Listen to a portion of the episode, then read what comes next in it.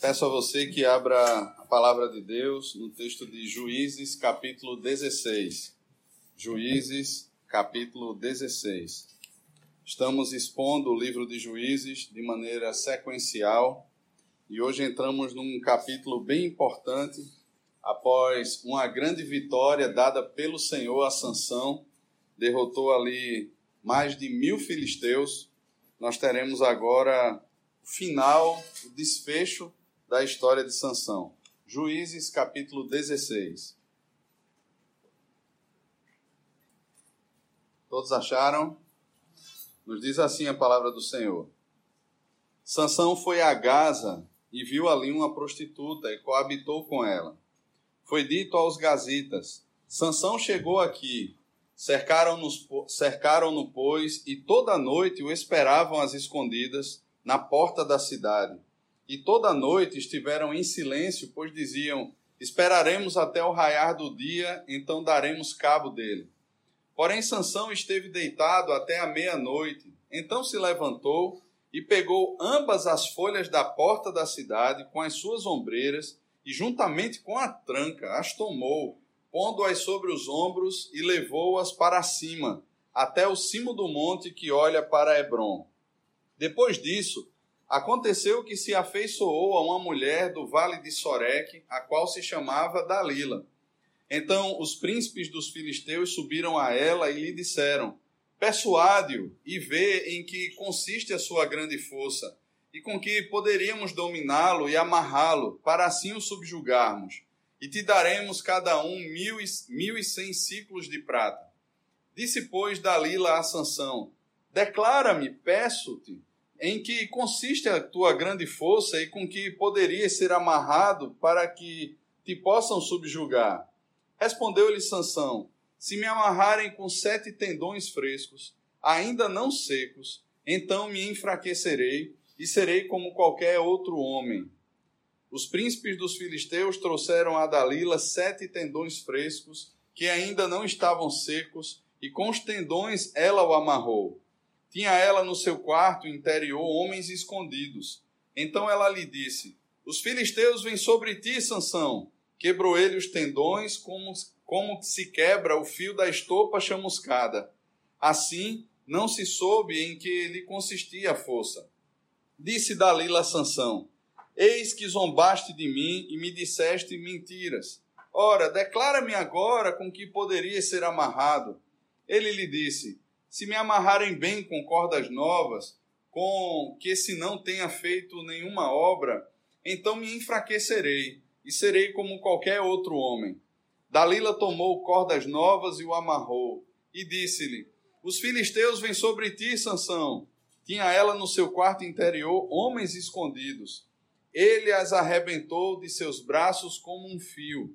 Disse Dalila a Sansão: Até agora tens zombado de mim e me tens dito mentiras. Declara-me, pois, agora com que poderias ser amarrado. Ele lhe respondeu: se teceres as sete tranças da minha cabeça com a urdidura da teia, e se, me, e se as firmares com pinos de tear, então me enfraquecerei e serei como qualquer outro homem. Então ele dormia. Enquanto ele dormia, tomou ela as sete tranças e as teceu com a urdidura da teia. E as fixou com um pino de tear e lhe disse: Os filisteus vêm sobre ti, Sansão. Então ele despertou do sono e arrancou o pino e a urdidura da teia. Então ela lhe disse: Como dizes que me amas, se não está com, comigo o teu coração? Já três vezes zombaste de mim e ainda não me declaraste em que consiste a tua grande força. Importunando ela todos os dias com as suas palavras e molestando, apoderou-se da sua alma ou da alma dele uma impaciência de matar descobriu-lhe todo o coração e lhe disse: Nunca subiu navalha na minha cabeça, porque sou nazireu de Deus, desde o ventre de minha mãe. Se vier a ser rapado, e se há de minha força, e me enfraquecerei, e serei como qualquer outro homem. Vendo, pois, Dalila, que já ele lhe descobrira todo o coração, mandou chamar os príncipes dos filisteus, dizendo: Subi mais esta vez, porque agora me descobriu ele todo o coração. Então os príncipes dos filisteus subiram a ter com ela e trouxeram com eles o dinheiro. Então Dalila fez dormir Sansão nos joelhos dela. E tendo chamado um homem, mandou rapar-lhe as sete tranças da cabeça. Passou ela a subjugá-lo e retirou-se dele a sua força. E disse ela aos filisteus: Vem so... e disse ela: Os filisteus vêm sobre ti, Sansão. Tendo ele despertado do seu sono, disse consigo mesmo: Sairei ainda esta vez como dantes e me livrarei, porque ele não sabia ainda que já o Senhor se tinha retirado dele.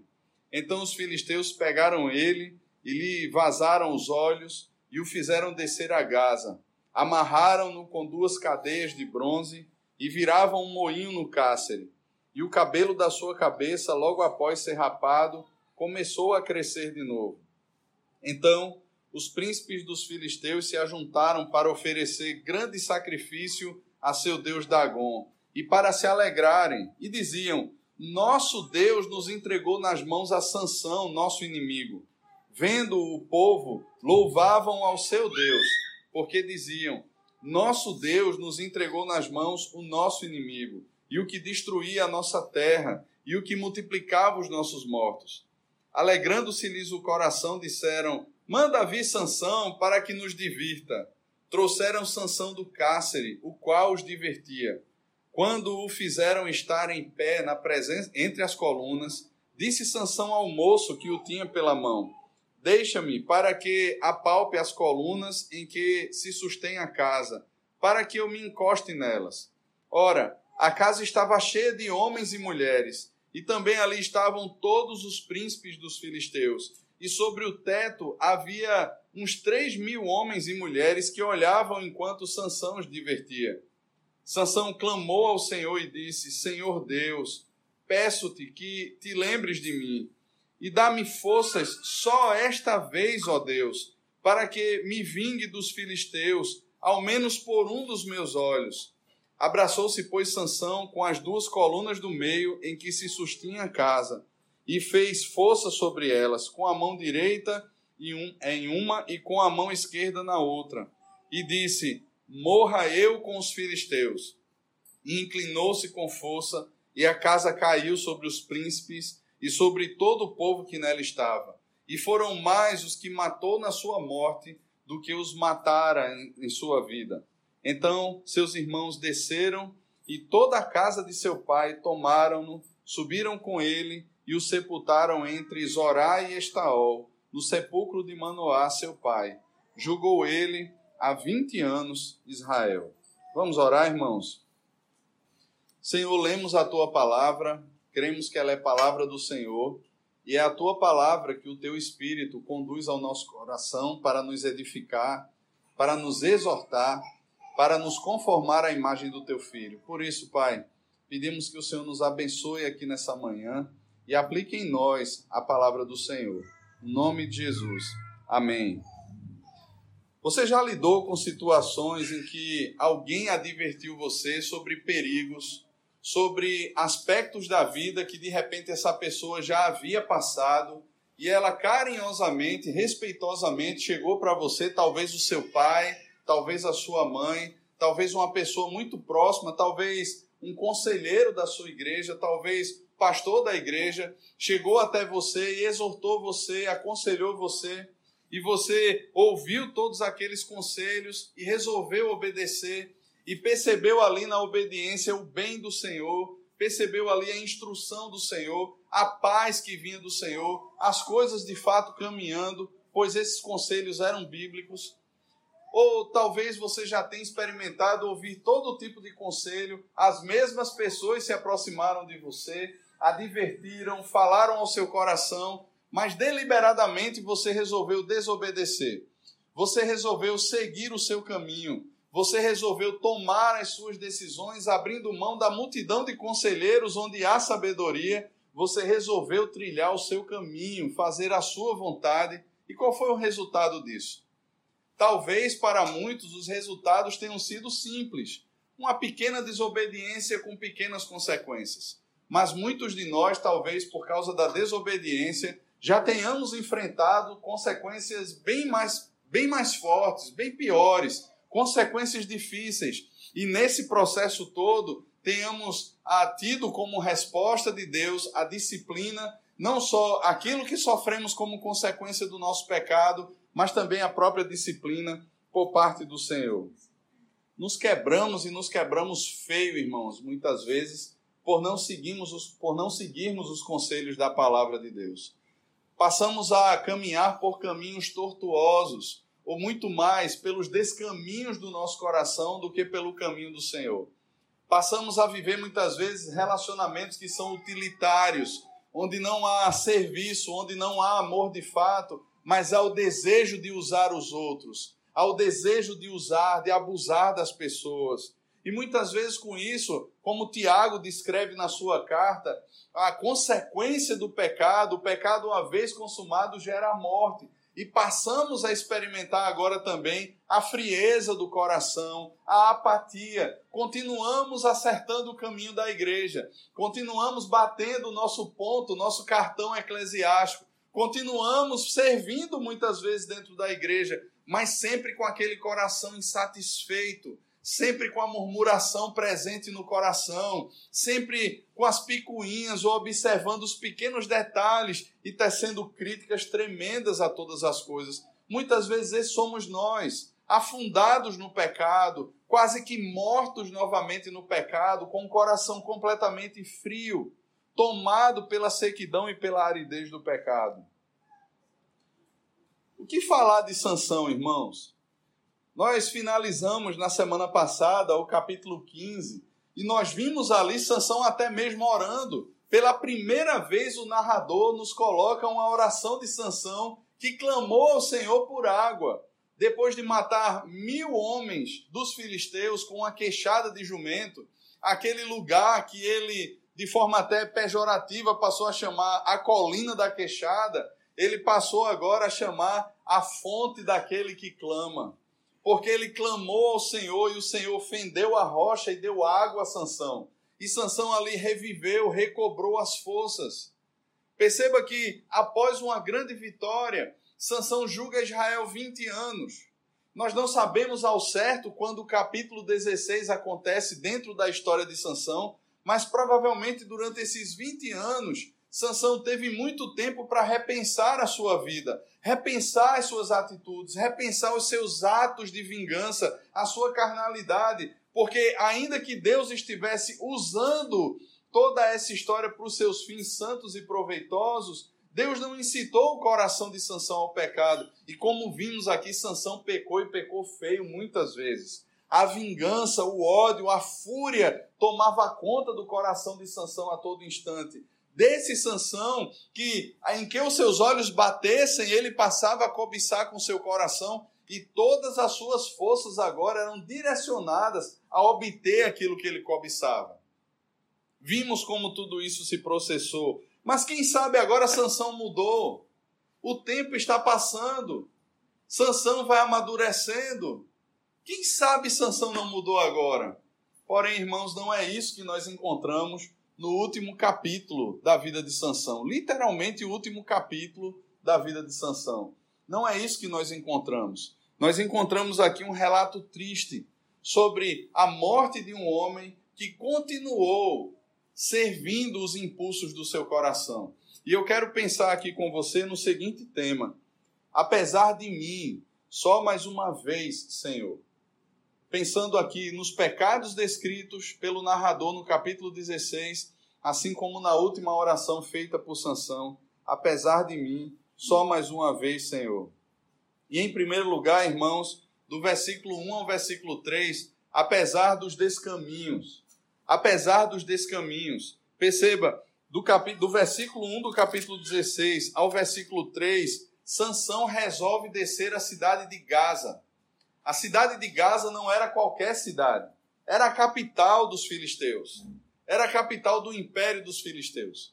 Gaza era a cidade mais fortificada dos filisteus. Os seus portões eram enormes, as suas muralhas eram fortificadas. É exatamente para a cidade de Gaza que Sansão se dirige. Meus irmãos, pensem bem. Sansão já percebeu que os filisteus não são seus amigos. Enquanto que Israel dormia eternamente em berço esplêndido, Sansão era o único israelita levantado por Deus para lutar contra o opressor que eram os filisteus. Sansão era o único. Nós percebemos aqui na semana passada a traição da tribo de Judá. Judá desce com 3 mil homens, não para ajudar Sansão a lutar contra os filisteus, mas para prender Sansão. No entanto, Sansão é o único. Nenhuma das outras tribos se aliou a Sansão, como vimos com os outros juízes. Todos os outros juízes, eles possuíam exércitos tribais, as tribos de Israel se uniam a ele. Não aconteceu isso com Sansão. Sansão sempre lutou sozinho. E Sansão agora ele desce para a capital dos filisteus. Ele vai até a cidade de Gaza. Por que Sansão você está fazendo isso? Pense, irmãos, é literalmente correr para o centro do vespeiro é literalmente tentar ao Senhor e colocar a mão no vespeiro. E é exatamente para lá que Sansão vai. Mas pior que isso, Sansão quando chega lá em Gaza, ele encontra uma prostituta. E ele cobiça essa mulher e ele agora se deita com essa mulher. Veja como ele começa mais uma vez a descer as escadas do pecado. Ele olha, ele cobiça e ele vai, toma aquela mulher e ele tem e ele tem agora uma noite com aquela mulher. Só que as notícias sobre Sansão chegam até os ouvidos dos príncipes dos filisteus. E os filisteus odeiam Sansão. Eles não são amigos de Sansão para que Sansão seja recebido em Gaza com faixas e bandas e fanfarras, tocando ali alegremente porque Sansão chegou. Não. Lembre que Sansão já, já, já provocou uma grande carnificina contra os filisteus, já devastou a economia dos filisteus, incendiando com aquelas 300 raposas todo o trigo e todas as plantações dos filisteus. E Sansão, com uma queixada de jumento, já matou mais de mil homens filisteus. Então os filisteus não estão esperando Sansão com uma grande festa. Eles odeiam Sansão. Eles são inimigos de Sansão.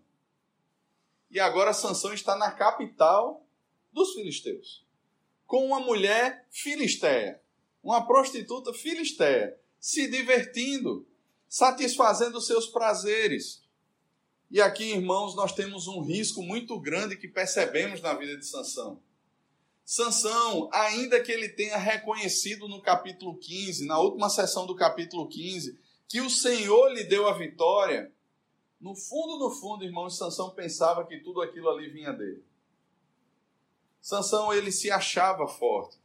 E nós percebemos aqui na leitura do capítulo 16, quando os seus cabelos são cortados, que ele diz: "Mais uma vez me levantarei e sairei vitorioso". Ele pensava que a força estava nele. E é um risco muito grande. Tim Keller fala no seu comentário sobre esse texto que Sansão ele prova o risco do sucesso. Sansão olha para a sua vida e diz assim: Eu sou bem sucedido em tudo que eu faço. Afinal de contas, irmãos, vejam, Sansão quebrou várias vezes o voto do Nazireu. Ele tocou em cadáver e mais, ele comeu do mel que havia dentro do cadáver do leão. Não só uma vez, ele tocou também no cadáver do jumento para retirar a cabeça do jumento e vencer os mil filisteus. Mas não só isso, Sansão desobedeceu à lei do Senhor quando ele foi até Tímina e buscou casar-se com a filha dos filisteus. Não só isso, a festa de casamento de Sansão foi regada a muita bebida forte e Sansão estava lá durante aqueles sete dias. Meus irmãos, se a força de Sansão fosse depender apenas da sua fidelidade ao voto, essa força já tinha sido há muito tempo. Então Sansão começa a pensar: tudo que eu faço de errado parece que Deus ele muda a história e faz com que eu tenha sucesso. Parece então que eu posso pecar à vontade, porque afinal de contas Deus sempre me dará a vitória. E muitas vezes nós pensamos exatamente assim.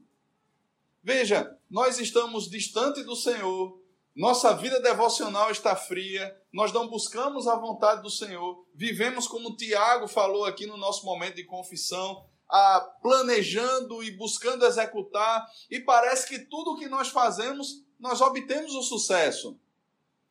Os recursos entram, parece que prosperamos ainda mais, nós temos mais amigos, parece que a sociedade se abre mais para nós, parece que nós temos mais aplausos, os holofotes se viram para nós. Era exatamente assim, irmãos, e esse é o risco que muitas vezes nós corremos. Passamos a pensar que Deus é por nós, apesar de todos os nossos pecados, dos descaminhos do nosso coração. Deus está de qualquer forma nos abençoando. Deus não está nem aí para os nossos pecados. E muitas vezes não só olhamos para como vivem os ímpios e eles prosperam, mas olhamos até para como muitos que estão dentro da igreja, que vivem uma vida torpe, mesmo assim prosperam.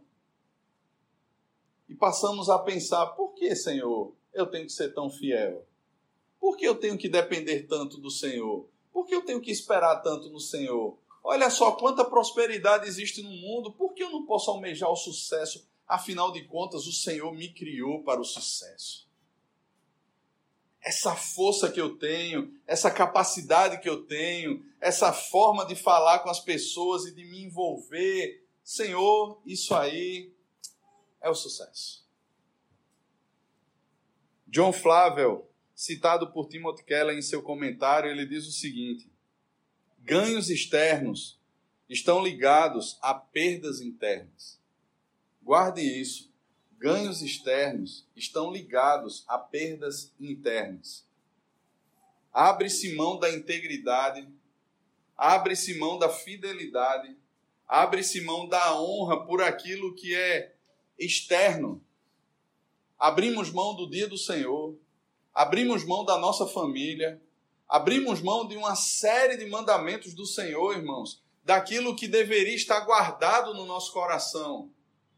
Lembre, irmãos, a tua palavra escondi, Salmo 119, no meu coração para não pecar contra o Senhor.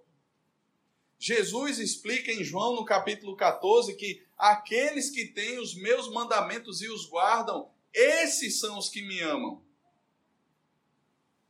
Queridos, não adianta apenas memorizarmos versículos, entendermos as doutrinas e explicarmos muito bem as doutrinas, se tudo isso não passa a habitar no nosso coração e de forma interna não passa a reger a nossa vida de maneira externa. Mas muitas vezes, irmãos, os ganhos externos, o sucesso, a carreira profissional, os relacionamentos errados, o lucro, aquilo que o mercado aponta como sendo vantajoso para cada um de nós passa a fazer com que abramos mão daquilo que é interno, daquilo que é palavra de Deus.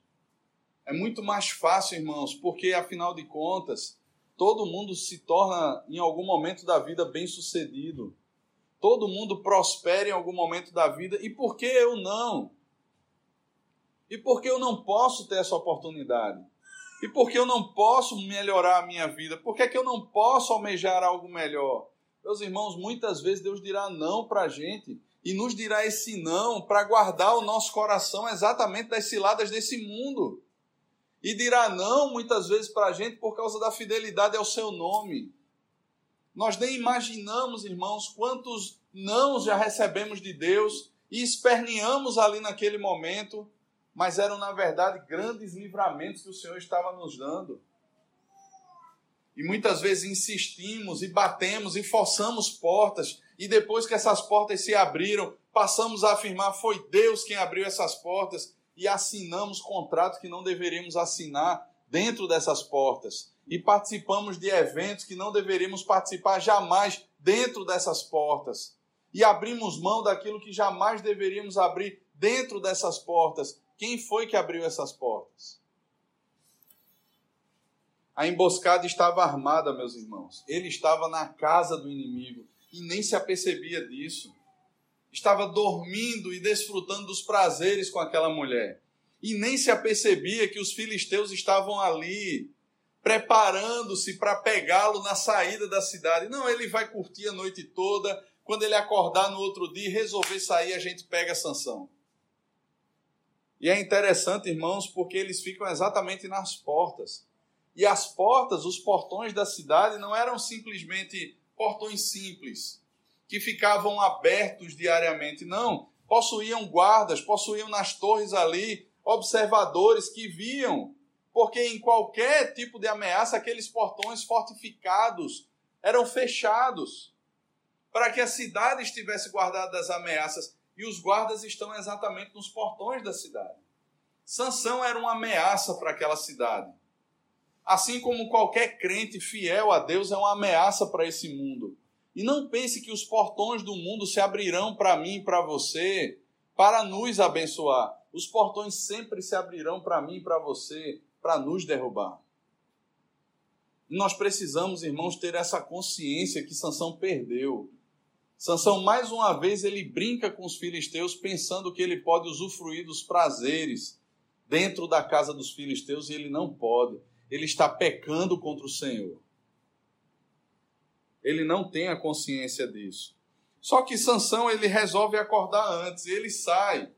Ainda de noite ele sai. E veja, a gente não sabe o que, é que aconteceu com os guardas dos filisteus, porque talvez eles ficaram ali, né, parados, abismados com a força de Sansão. Porque aqueles portões enormes, irmãos, com as suas envergaduras, com as suas trancas, são destruídos por Sansão como quem destrói uma porta de PVC. Sansão destrói aquilo como quem destrói uma porta oca de madeira. E não só isso. Sansão pega aquelas portas gigantes, coloca sobre os, sobre os seus ombros e arrasta aquelas portas durante 60 quilômetros, por 60 quilômetros, irmãos. 60 quilômetros a gente não tem noção do peso daquelas portas. Alguns comentaristas chegam a falar de toneladas. E Sansão põe sobre os ombros e durante 60 quilômetros, num percurso de 60 quilômetros, Sansão leva aquelas portas nas suas costas. E Sansão coloca aquelas portas, sobe a um monte, de, de, de frente ao Monte Hebron, e ali ele lança aquelas portas. Esse é Sansão.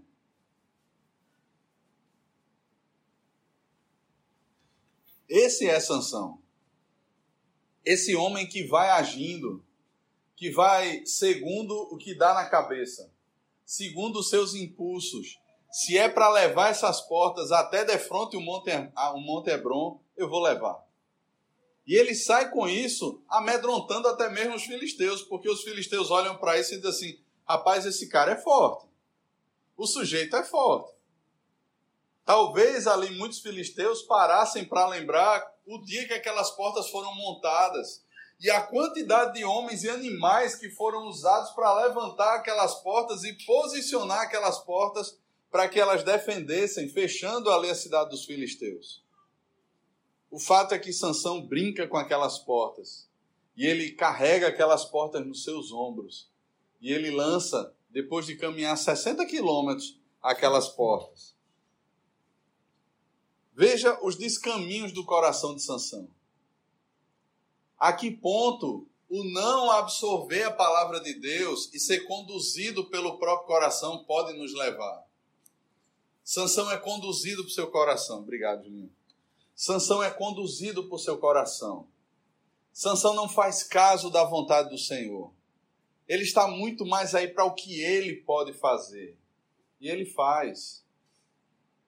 Cuidado, irmão. Cuidado, minha irmã, com as portas que você abre.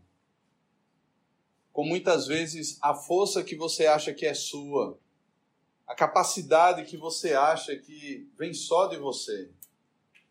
Cuidado com as negociações externas que se tornam muito mais fortes, muito mais preciosas, muito mais aparentemente deleitosas do que aquilo que internamente a palavra do Senhor ensina e aquilo que de fato devemos obedecer. Meus irmãos, o Senhor não nos chamou para termos o sucesso de acordo com as lentes e o coração desse mundo. O Senhor nos chamou para sermos servos. O Senhor nos chamou para sermos fiéis a Ele. Independentemente se seremos ricos ou pobres, o Senhor nos chamou para sermos fiéis.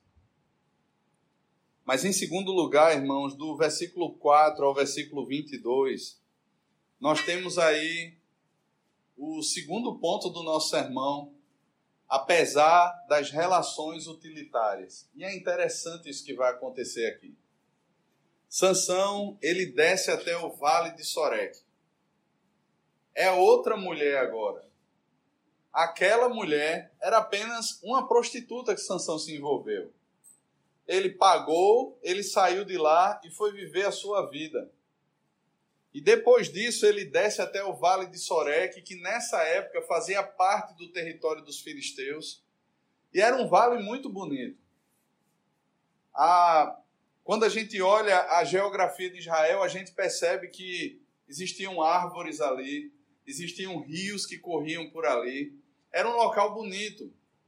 E Sansão ali, ele se depara com uma outra mulher. A terceira mulher da vida de Sansão, que nós temos relato aqui, talvez outras apareceram, e Sansão é esse homem que tem esse impulso por mulheres e ele não segura mais uma vez seu coração. Ele encontrou ali uma mulher que tinha como nome Dalila. E Sansão se afeiçoou dela. E Sansão passou a morar com essa mulher. Se, no, se do versículo 1 ao versículo 3 nós encontramos ali várias expressões durante a noite, a noite, a noite, a noite. Sansão agora se depara com uma mulher que literalmente o seu nome se chama Noite. E veja como tudo na vida de Sansão parece que acontece na escuridão. Acontece na surdina, né? na noite. É aquele cara que gosta da balada noturna. É aquele cara que nasceu para viver na noite. Queridos, esse é Sansão. E ele não vai encontrar uma serva do Senhor. Ele vai encontrar uma filisteia chamada Dalila. E Sansão então ele passa a morar com essa mulher.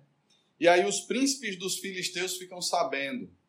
No capítulo 3, o versículo 3 do livro de Juízes, ele fala sobre cinco príncipes dos filisteus que foram deixados pelo Senhor para oprimir Israel.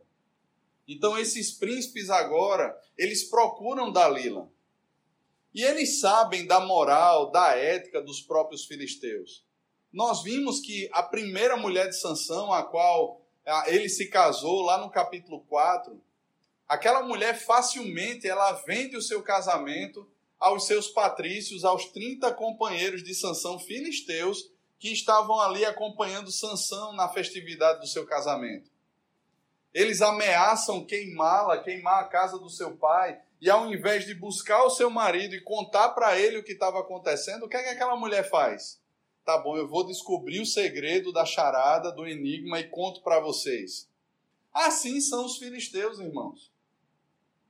Assim são os pagãos que habitam esse mundo. Eles não têm pacto com o Senhor. Eles não têm pacto com o povo do Senhor. Eles não observam a igreja de Cristo e são amigos da cruz de Cristo, da palavra de Cristo e, portanto, amigo dos amigos de Cristo. Eles são inimigos de Cristo, eles são inimigos da palavra de Cristo e, consequentemente, eles são inimigos da igreja de Cristo. Esses são os filisteus, irmãos. E Sansão está literalmente agora vivendo com a inimiga. Daria um nome de um filme. Eu acho que até tem. Sansão está vivendo com a inimiga. E aí os príncipes dos filisteus se aproximam dessa mulher e fazem uma proposta tentadora para essa mulher. Nós não sabemos aqui contabilizar o valor de 1.100 ciclos de prata vezes 5, ou seja, 5.500 ciclos de prata aquela mulher receberia. Para entregar a força de Sansão, para dizer para eles qual a razão da força de Sansão. E vejam, os próprios filisteus não reconhecem que a força de Sansão não era natural. A força de Sansão era sobrenatural, mas eles reconhecem que a força de Sansão era natural. Olha, qual é o segredo da força que Deus dá a eles? Não. Que Deus dá a ele? Não. Qual o segredo da força dele? A força está nele. E o próprio Sansão acredita nisso também. É tanto que em cada pergunta que Dalila faz a ele, ainda que respondendo de maneira errada, Sansão está dizendo assim: olha, se fizerem isso comigo, eu perco a força. Ele crê de alguma forma que a força está nele. Tanto Sansão agia como um pagão, enquanto os filisteus, que pagãos eram, agiam como eram mesmo, pagãos. E aí então esses homens prometem muito dinheiro a Dalila. Há quem diga, irmãos, que o fruto do trabalho de um homem, de um escravo, de um homem normal, durante um ano, eram dez ciclos de prata. Depois de trabalhar um ano inteiro, um, trabalhou, um trabalhador ah, da classe mais baixa receberia 10 ciclos de prata após um ano de trabalho. A proposta para Dalila, para Dalila são 5.500 ciclos de prata. Dalila não precisaria trabalhar nunca mais na sua vida e ainda deixaria herança. Ela seria uma milionária de uma hora para outra. Mas não só o dinheiro. Veja, Dalila foi visitada pelos cinco príncipes dos filisteus. Que moral, hein? Não era só o dinheiro, mas a fama também está envolvida aí. E Timothy Keller faz questão de pontuar e de trazer à luz isso aí. Ele diz assim: olha, não era só o dinheiro, era a fama também. Era a perspectiva de sucesso. E veja, irmãos, como isso estava no coração de Sansão. Isso está normalmente, naturalmente no coração de um pagão. Lembra mais uma vez do texto de Tiago, capítulo 4. Irmãos, qualquer pessoa hoje chamaria aqueles irmãos da igreja a qual Tiago escreve de empreendedores. Veja como é que o empreendedorismo funciona. Faz um mapeamento antes. Qual é o melhor bairro? Qual é a melhor cidade? Qual é o seu ramo de negócio? Onde é que você pode implantar? Onde é que pode dar certo? Como é a clientela daquele lugar? Há mercado para você ali? As pessoas fazem toda uma pesquisa de campo. E aí, de acordo com essa pesquisa de campo, a pessoa vai lá e monta o seu negócio, mas ela não monta ou abre uma franquia, ela não arrisca o seu dinheiro com algo que pode dar errado. Ela já tem na sua mente que aquilo ali vai dar certo. É tanto que no ramo de franquias você vai ter o retorno meses depois, e às vezes anos depois do investimento que você fez.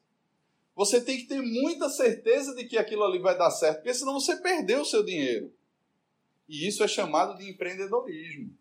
Pesquisa de campo, pessoas que têm coragem, pessoas que correm, que vão atrás.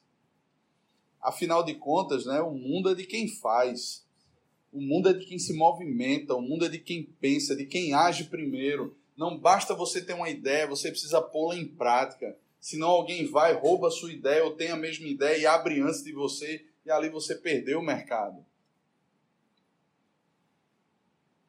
Nós louvamos isso como empreendedorismo. Tiago chama isso como jactância. Arrogantes pretensões. Porque não leve em consideração, irmãos, se o Senhor quiser. Veja, não é que nós não possamos fazer planos. Não é que nós não possamos traçar metas. Não é que nós não possamos empreender. Pelo contrário, nós somos chamados a empreender. Principalmente, irmãos, porque não só na carreira pública, mas em muitas empresas privadas você precisa assinar muita coisa contrária à palavra de Deus para se manter no emprego. Então, o empreendedorismo o crente hoje em dia é uma porta muito boa para se entrar. Pensar num pequeno negócio, pensar numa pequena empresa, alguma coisa do tipo, é uma oportunidade muito boa. Porque você não vai precisar assinar determinadas cartilhas que são impostas a você. Pelo menos por enquanto, não. Mas veja, eles pensam tudo isso sem Deus, sem discernir que a vida parte de Deus, quanto mais o que eles devem fazer. E é assim que os pagãos vivem. Por isso que Tiago escreve aquela carta dizendo assim: meus irmãos, assim não. Isso é pecado. Isso é uma afronta à santidade de Deus, aquele que doou a vida a vocês. Da mesma maneira, irmãos, Dalila está agindo. Da mesma maneira, Sansão agiu, pensando no, no dinheiro, pensando no ganho, pensando na fama, na projeção que se poderia ter. Em três episódios, irmãos, Sansão ele flerta com o pecado. E é interessante porque no primeiro deles, Sansão, ele usa ali uma conta uma história de que ele poderia ser vencido se ela fizesse aquilo. Do segundo a mesma coisa, mas no terceiro ele se aproxima. Ele diz assim: "Olha, se você pegar as minhas sete tranças e amarrar com um pino ali envolver com a, uma teia tal e colocar aquele pino, aí eu perderei a minha força. Veja como ele está se aproximando, como ele chega na beirada do abismo. Eu lembro de uma vez conversando com um pastor, ele diz assim: Olha, você precisa perceber, quando o abismo estiver ali, não brinca de olhar, corre logo para o outro lado. Ou então não pense que a sua, o seu local, não, eu estou distante, eu vou ficar aqui mantendo essa distância, mas está tranquilo. Não, a gente não precisa nem ver o abismo. Quanto mais caminhar sabendo que ele está ali. Corra. E Sansão ele brinca com o abismo. Ele chega na beirada do abismo. E aqui, irmãos, Dalila ela vai usando aquele golpe maravilhoso feminino que perdura por gerações. Se você me amasse mesmo, você me contaria. Meus irmãos, nós vimos que a outra mulher de Sansão fez isso com ele. A outra mulher de Sansão chegou para ele e disse a mesma coisa: se você me amasse. E aí naquele dia Sansão disse assim: nem para o meu pai nem para minha mãe disse. E aí colocou lenha na fogueira do coração da mulher. E acabou contando. E agora, mais uma vez, irmãos, Dalila chega para Sansão e diz assim: não é meu seu coração se você me amasse de verdade, você me diria qual é o segredo. Mas até agora você tem zombado de mim. E Sansão ali, irmãos, entrega todo o seu coração. Queridos, lembre, não era por cortar o cabelo. Porque aquele ali talvez fosse o último aspecto do voto do Nazireu que ele precisasse quebrar mas a sua força não estava necessariamente nos seus cabelos. Sansão entregou a Dalila todo o seu coração, irmãos. E a partir desse momento, o texto vai falar da maior desgraça que pode acontecer na vida de um crente. É certo que o Espírito do Senhor jamais sairá daqueles que são seus.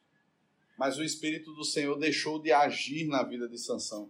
O Senhor, nesse sentido, se retirou de Sansão a sua mão foi retirada de Sansão. Ah, meus irmãos, terrível coisa é sermos largados pelo Senhor a nossa própria sorte. Terrível coisa é vivermos a nossa vida sem um amparo, sem o cuidado do Senhor. Mas veja, quem abriu mão do Senhor, quem abriu mão não foi o Senhor de Sansão, foi Sansão do Senhor. Sansão entregou todo o seu coração àquela mulher. Sansão entregou a sua vida àquela mulher. E vejam um outro sinal aqui, irmãos, de descanso total. O texto vai nos dizer que Sansão se deitou no colo daquela mulher. Meus irmãos, ele deitou no colo do inimigo. Como é que a mulher chega para Sansão várias vezes? Sansão, me diga o teu segredo. Sansão conta uma mentira para ela ela vai, faz aquilo com homens filisteus escondidos dentro do armário. E diz assim agora: Sansão, os filisteus vêm contra ti. Três vezes, irmãos, como é que esse homem não se liga no que está acontecendo? O seu coração está completamente entregue a ela. Meus irmãos, é exatamente isso que acontece quando as paixões desse mundo tomam o nosso coração, nos deixam cegos geram obstinação, obsessão no nosso coração. A gente fica obcecado por alguma coisa e a gente não enxerga mais nada. Eu lembro de um amigo que uma vez queria trocar o carro. E era um carro assim que não era muito comercializado. Mas ele ficou pensando tanto naquele carro que ele disse assim: "Rapaz, eu vejo muito desses carros rodando pela cidade". E eu diria assim, e eu disse a ele assim: "Rapaz, eu quase não vejo". Ele disse: "Eu vejo direto, esse carro está vendendo muito, não vou perder dinheiro não". Eu disse assim, meu Deus, eu não vejo esse carro por aí. Mas ele estava tão obcecado que ele caçava aquele carro em todo lugar. E ele via aquele carro em todo lugar. Ainda bem que não comprou. Mas ele só via aquele carro passando nas ruas. E muitas vezes somos nós, irmãos, exatamente assim. Nós ficamos obcecados por algo ou por alguém e abrimos mão da verdade, abrimos mão da realidade dos fatos. Os conselhos chegam aos nossos ouvidos e nós não fazemos caso. E a gente nem se apercebe, a gente vai como uma locomotiva sem freios, descendo uma ladeira numa velocidade terrível, destruindo tudo que tem pela frente, batendo em tudo, abrindo mão de tudo, abrindo mão da vida com Deus, da palavra de Deus, abrindo mão da igreja de Deus. A gente vai destruindo tudo porque a gente quer o que a gente quer. Sansão nem se apercebe de como ele está brincando com o pecado. E ele continua a toda velocidade descendo a ladeira do pecado. Até entregar completamente o seu coração. E dormir como um gatinho no colo de Dalila. Ah, irmãos, era a última pessoa que ele poderia confiar a sua vida. E ele dorme no colo daquela mulher. Veja o risco não só de de repente cortar os seus cabelos, mas ela tinha ali a oportunidade de de repente ter uma faca escondida e cortar a cabeça dele. Sansão estava dormindo. Calmamente dormindo, ao ponto dela chamar um homem, e esse homem chega lá e raspa completamente a cabeça de Sansão, e aí ela o acorda, Sansão, os filisteus vêm contra ti. E Sansão levanta-se dizendo assim: mais uma vez eu prevalecerei. Quem se garante está aqui. E ele se levanta e ele é preso. E ele é humilhado. O juiz de Israel, o homem a quem Deus usava apesar de, tem os seus olhos furados, tem os seus olhos vazados, ele é acorrentado e ele é levado para o templo de Dagon. E aqui, meus irmãos, nós entramos no último ponto desse sermão. Apesar da morte. Do versículo 23 ao versículo 31, nós temos a morte de Sansão relatada. Só que os filisteus, eles são tão maus, e assim são os pagãos, irmãos, eles são tão maus, que antes de executarem Sansão, eles se divertem por Sansão. Sansão é posto no cárcere, mas não como um prisioneiro normal. Ele é posto no cárcere como um animal. Quem rodava a pedra de moinho geralmente eram jumentos, eram animais, ou escravos da pior qualidade, que não serviam para mais nada e eram postos ali para ficar rodando aquela pedra para morrer ali. Sansão é posto para fazer exatamente isso, para girar a pedra de um moinho. E esse é o trabalho de Sansão no cárcere, ficar empurrando aquela pedra, rodando aquela pedra. Meus irmãos, o juiz de Israel, o homem a qual, ao qual o Espírito do Senhor se apossava dele para fazer grandes coisas e trazer grandes vitórias ao povo de Deus que estava completamente acomodado e adormecido. Esse homem agora está cego. Teve os seus olhos perfurados e está completamente humilhado. Mas a humilhação do paganismo, irmãos, não para por aí. Veja que eles vão para o templo de Dagon, tanto os príncipes dos filisteus quanto os próprios filisteus, e eles vão celebrar diante de Dagon. E vejam o que é que o mundo afirma, irmãos, diante da aparente vitória, a igreja de Cristo, aqueles que pertencem a Cristo. Veja o que é que eles dizem no versículo 23, final do versículo 23 nosso Deus nos entregou nas mãos a Sansão, nosso inimigo. Meus irmãos, em momento nenhum eles dizem apenas a Sansão, nosso inimigo. Meus irmãos, eles nunca consideraram Sansão como amigo. Eles nunca festejaram nada com Sansão como quem festeja com um amigo.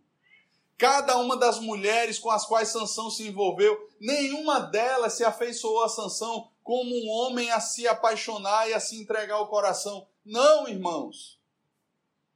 Para todos os filisteus, Sansão sempre foi um inimigo. Sansão era tinha gozava de alguma consideração desde que Sansão rezasse de acordo com a cartilha dos filisteus. Os de Judá eram considerados amigos e estavam em aparente paz, gozando de uma falsa paz, porque estavam completamente encolerados, estavam completamente calados, estavam ali com a sua mordaça, com a sua focinheira, estavam como animais domados. Era por isso que os filisteus não, não, não massacravam os de Judá. E é por isso que Judá se levanta contra Sansão. Meus irmãos, eles nunca foram amigos. Eles nunca tiveram qualquer tipo de consideração, sempre foram inimigos, e é exatamente isso que eles dizem de Sansão. Ele é nosso inimigo e o nosso Deus Dagon nos entregou a Sansão, nosso inimigo. E eles celebram essa vitória. Mas não só os príncipes. Vejam, vendo o povo, versículo 24, louvavam ao seu Deus porque diziam: Nosso Deus nos entregou nas mãos o nosso inimigo e o que destruía a nossa terra e o que multiplicava os nossos mortos. Eles sabiam quem Sansão era e os feitos de Sansão. E eles celebravam a Dagon dizendo: Nosso Deus nos entregou. Ele nos deu a vitória. Irmãos, mas não era só com Sansão. Se Sansão era o juiz de Israel, era um homem levantado por Deus, eles estavam zombando do Deus de Israel. Eles estavam zombando do Senhor. Eles estavam colocando Dagon, que era o pai de Baal, inclusive, eles estavam colocando Dagon como o Deus de toda a terra, o Deus supremo, o Deus de Israel é um fracote. Olha aqui o campeão de Israel humilhado, cego, rodando uma pedra de moinho. O nosso Deus é mais forte. O Deus de Israel não é nada. É exatamente isso que eles fazem conosco, irmãos. Não se enganem. Quando eles vencem ou acham que venceram a mim ou a você, eles olham e dizem assim: o Deus dele não é nada, o Deus dela não é nada, é facilmente trocado por qualquer moeda nesse mundo. Judas fez isso. Judas trocou o Senhor por 30 moedas de prata. E ali as hostes do inferno celebravam, porque por 30 moedas de prata qualquer um se vende ao mercado. Qualquer um vende a sua integridade. Qualquer um negocia aquilo que é inegociável diante do Senhor. Porque qualquer um tem um preço para esse mundo, meus irmãos.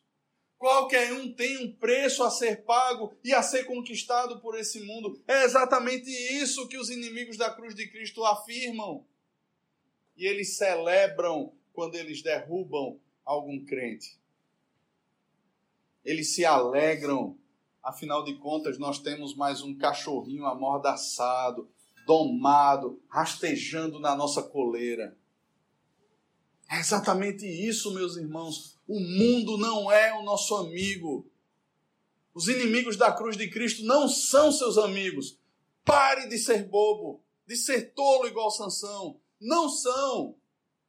E muitas vezes abrimos a nossa vida, entregamos o nosso coração, buscamos acolhimento, porque no final das contas é um relacionamento utilitário. É um relacionamento de troca. Sansão queria sexo, Dalila queria dinheiro, e parece que é exatamente assim que agimos com esse mundo.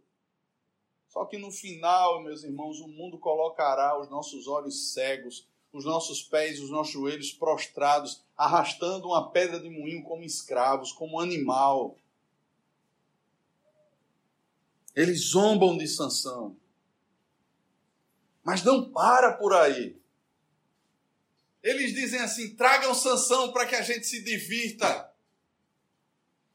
Tragam Sansão que nós queremos nos divertir com ele. E não pense que Sansão estava ali tentando fazer gracinha, malabarismo ou contar piada para divertir eles. A diversão era ver o próprio Sansão humilhado. Só a presença de Sansão ali já divertia aqueles homens. Eu imagino, irmãos, o quanto Sansão ouviu o quanto ridicularizaram dele, o quanto zombaram dele. Eu fiquei pensando nesse texto, irmãos, eu fiquei, meu Deus, o quanto Sansão se, se quebrou ali. Porque imagina, Quem é que gosta de se tornar chacota para os outros? Quem é que gosta de ser alvo de zombaria? Muitas vezes a gente reclama, né? Não, porque tudo hoje em dia é bullying, tudo hoje em dia é bullying, ninguém pode tirar onda com a cara de ninguém. Mas quando você era criança e zombavam de você na escola, eu aposto que você não gostava. Quando zombavam, tiravam onda de você, ou faziam isso ou aquilo, ou excluíam você de alguma coisa, ou ficavam rindo porque você andava assim, ou você não jogava tão bem, ou você falava coisas que não deveria falar, ou sei lá o que. Quando faziam isso, irmãos, nenhum de nós gostava. Agora imagine um homem já adulto, um homem já provavelmente para mais da sua meia idade, e as pessoas reunidas ali, zombando desse homem. Imagina o filme que estava passando na mente de Sansão. 20 anos Sansão julgou Israel, irmãos. Aquele homem que o espírito do Senhor se apossava dele, aquele homem a quem Deus usava, aquele homem estava quebrado diante dos filisteus, humilhado diante dos filisteus, cego diante dos filisteus.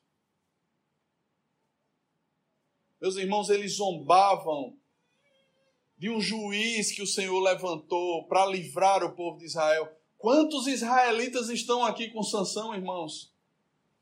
Quantas tribos de Israel disseram assim: pegaram Sansão, vamos nos ajuntar e vamos agora tomar Sansão de lá e destruir os filisteus? Quantos de, quantos de Israel estavam aqui? Nenhum, irmãos. E eu me lembro, irmãos, da última carta que o apóstolo Paulo escreve. Alexandre o latoeiro me fez muitos males. Demas amou o presente século e me abandonou. Crescente se foi para Dalmácia. Ele olha, irmãos, e todos aqueles que andavam com ele, ele diz: só Lucas está comigo. Paulo está sozinho, irmãos. Todos os seus discípulos abandonaram. Todos aqueles que plantaram igrejas com ele, andaram com eles, o abandonaram. Paulo está sozinho. Mas ele tem uma certeza, irmãos. Ele diz que no seu último julgamento ninguém foi a favor dele. Mas o Senhor revestiu de forças e ele pregou o evangelho diante daquele tribunal. Diante dos poderosos de Roma, Paulo pregou o evangelho e obteve ali a sua sentença de morte. E ele sabia para onde ele ia porque ele sabia em quem cria. E estava certo que aquele quem ele cria guardaria o seu tesouro até o dia final. Paulo sabia, irmãos, que a sua morte não era o fim, mas o justo juiz, não Sansão, mas o justo juiz de Israel, o justo juiz da igreja de Deus, estaria o aguardando para lhe entregar a coroa da justiça. Mas não só a Paulo, a Sansão também. E a todos quantos amam a sua vinda. Meus irmãos, é nesse momento onde Sansão está aparentemente desamparado, sozinho, humilhado, que Sansão clama ao Senhor. Sansão clama ao Senhor. Eu lembro aqui de Jonas, no ventre daquele peixe. E Jonas compara aquilo ali ao inferno, da escuridão, do ventre do peixe. Clamei ao Senhor. Da escuridão, Sansão está clamando ao Senhor. No meio da zombaria, Sansão está clamando ao Senhor. E Sansão diz ao Senhor: Senhor Deus, peço-te que te lembres de mim e dá-me forças só esta vez, ó Deus, para que me vingue dos filisteus, ao menos por um dos meus olhos. Irmão Sansão sabe que os filisteus são seus inimigos. Definitivamente ele sabe disso. No momento mais triste, mais crucial da sua vida, ele sabe disso. Num ponto sem retorno. Ele reconhece isso. Ele se arrepende. E não é água que ele está pedindo agora. Não é, Senhor, mata minha sede para que eu reviva. Ele está entregando a sua própria vida. Porque nesse ato, nesse clamor que ele faz ao Senhor, Sansão está dizendo assim: Senhor, não mais eu vivo. Ele sabe que vai morrer. Mas ele não quer morrer como um covarde. Ele vai morrer como um herói. E nós o encontraremos lá em Hebreus capítulo 11, na galeria da fé. Encontraremos esse homem descrito lá. E no final do texto, a citação: Homem do qual o mundo não é digno. Sansão. Sansão é posto para mim para você como um exemplo.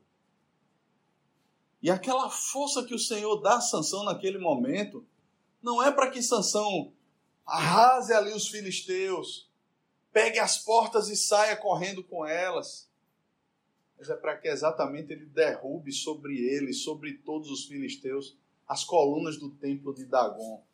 E mais de 3 mil homens morrem ali, irmãos. E o texto vai nos dizer que ele matou mais homens filisteus, mais gente dos filisteus na sua morte, durante toda a sua vida. E assim, meus irmãos, Sansão cumpriu o propósito do Senhor.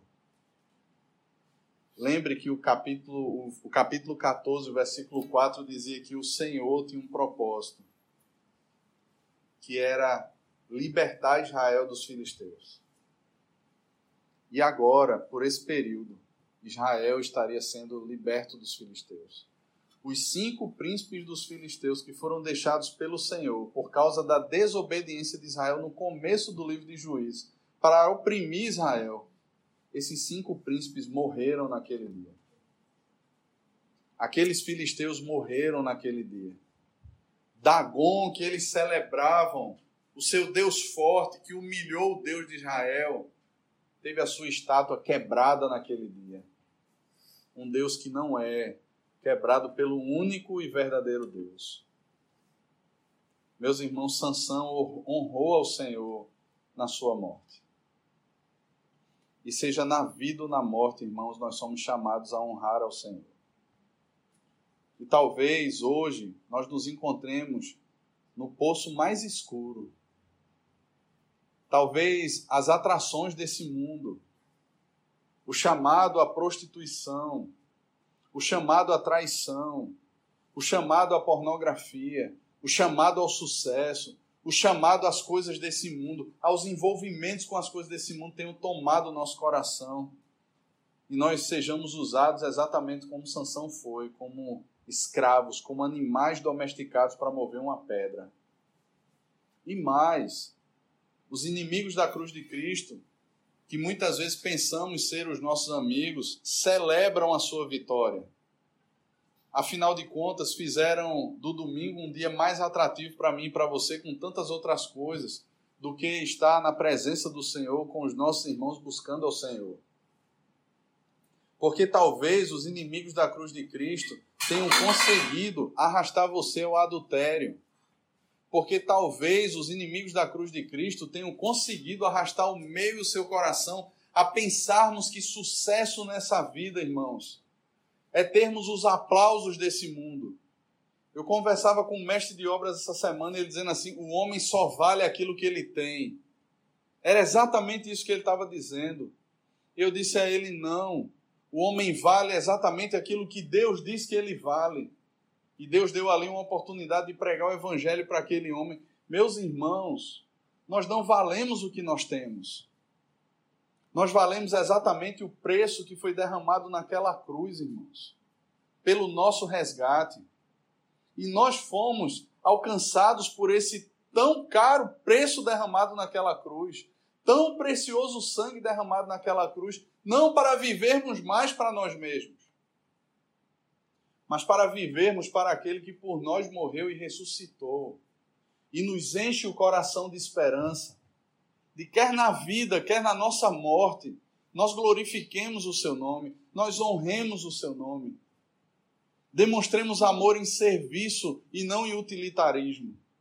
Demonstremos o nosso amor não olhando para as oportunidades desse mundo e para os descaminhos desse mundo, mas olhando para aquele que é o caminho, a verdade e a vida. Meus irmãos, nós fomos libertos de um império de trevas, de zombaria. Nós éramos humilhados pelo diabo, éramos chacotas para esse mundo que dizia como nós deveríamos andar, nos vestir, criar os nossos filhos. Nós fomos salvos para o reino do Filho do amor de Deus fomos feitos servos da justiça, fomos feitos amigos de Deus por meio de Cristo Jesus. Olhemos então, irmãos, para o Autor e Consumador da nossa fé e sigamos, corramos com perseverança a carreira que nos está proposta. Sansão terminou a vida, irmãos, como talvez nós não esperássemos. Talvez um final feliz para nós fosse Sansão já velhinho, numa cadeira de balanço, contemplando ali a libertação de Israel e findando os seus dias, talvez vendo ali alguns netos correndo, vendo de repente um novo ciclo se iniciando Israel, fazendo o que era mal perante o Senhor mais uma vez, e Deus levantando um outro juiz, ou mesmo de repente Israel se convertendo dos seus maus caminhos e não mais fazendo o que era mal perante o Senhor. Mas não é assim que Sansão termina. Mas Sansão, irmãos, ainda que arrasado por todos aqueles pesos que caíram sobre ele, a família de Sansão vai até lá e Sansão não será sepultado em terra de filisteus. Sansão é levado até a tribo de Dan, até a sua tribo, porque Sansão era povo do pacto. Sansão não seria consumido na terra dos filisteus, como aqueles outros filisteus. Sansão volta, ele volta para a terra dos seus pais.